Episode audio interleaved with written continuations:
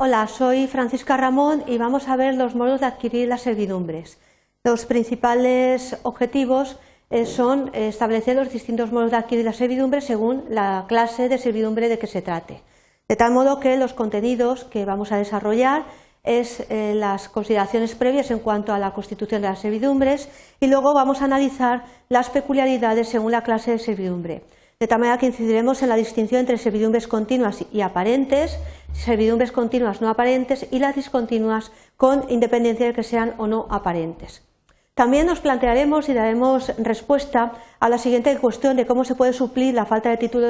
constitutivo de las servidumbres que no se pueden adquirir por prescripción o eh, eh usucapión adquisitiva. Y luego eh, veremos también, por último, un supuesto en el que eh, podemos considerar sino aparente como título constitutivo de la servidumbre.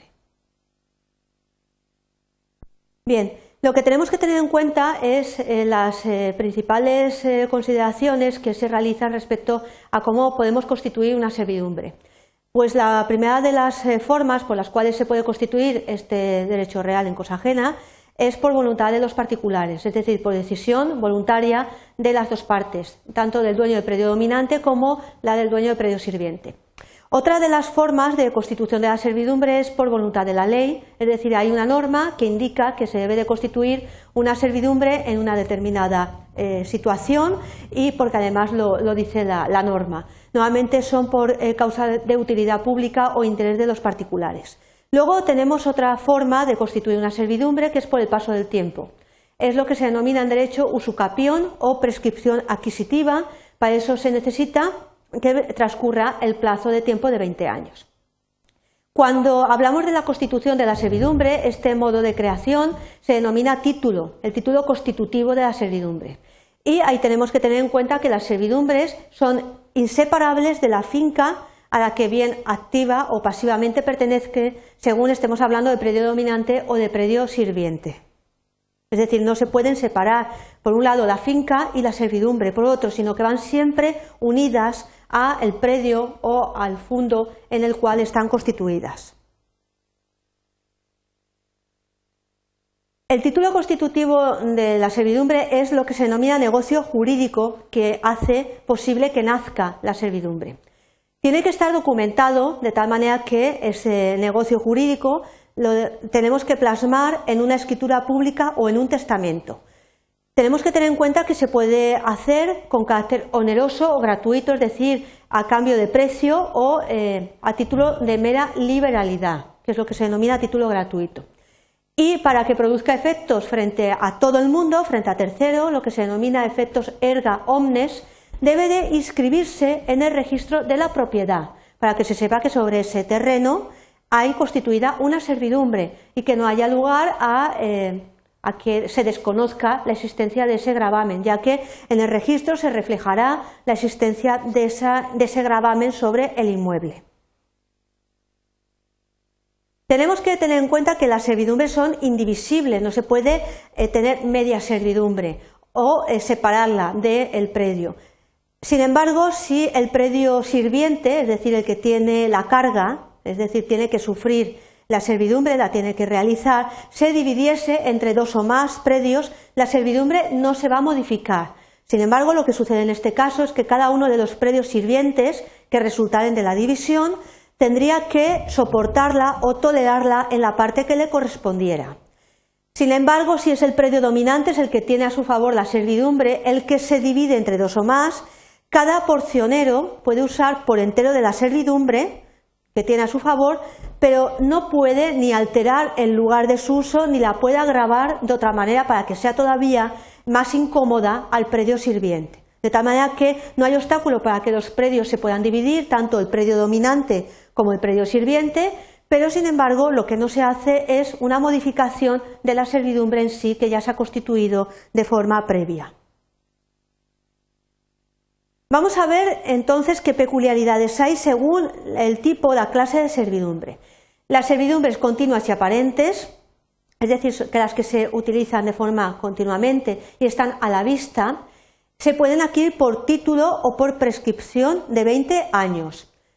Si es positiva, que es de hacer alguna cosa, este tiempo se cuenta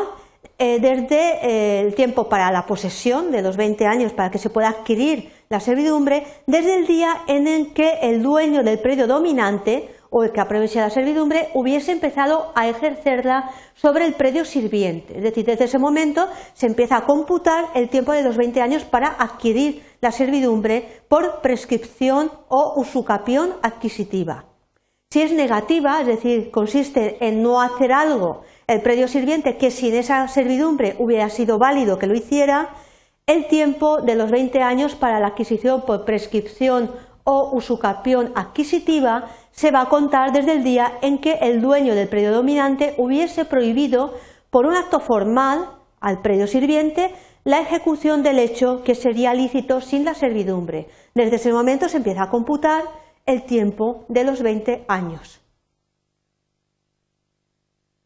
En el caso de las servidumbres continuas no aparentes, es decir, las que no se están a la vista por un signo externo que las identifique, y las discontinuas, es decir, las que se utilizan en periodos o intervalos más o menos largos y que dependen de eh, los actos del hombre, como por ejemplo sería una servidumbre de paso para la recogida de la cosecha,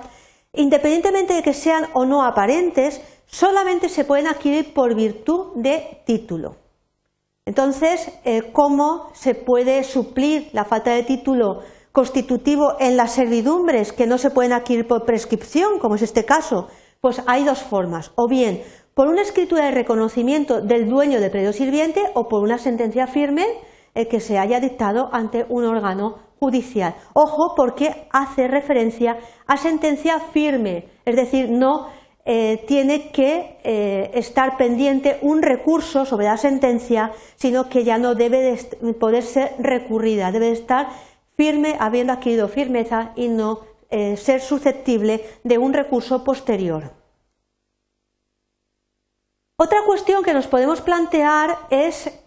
si el signo aparente de la servidumbre puede ser válido como título para la constitución de una servidumbre.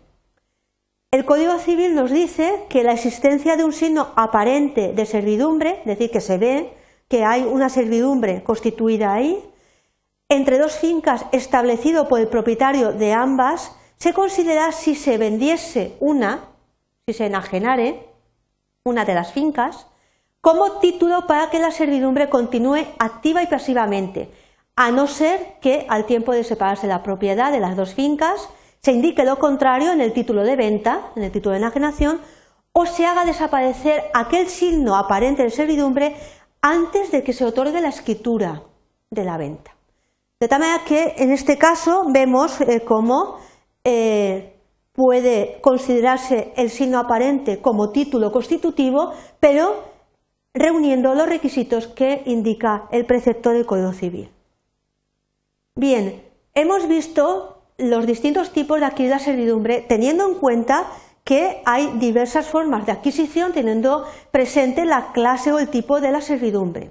Se ha diferenciado también entre la adquisición por título y por prescripción, el paso del tiempo o, como se denomina en derecho, usucapión o prescripción adquisitiva. Así como también los supuestos en los que falta el título y cómo se puede suplir y el último caso, que es el supuesto del signo aparente, como título en el supuesto que se admite como tal. Espero que con estas breves notas eh, sepáis cómo se puede adquirir una servidumbre teniendo en cuenta la clase de cada una de ellas.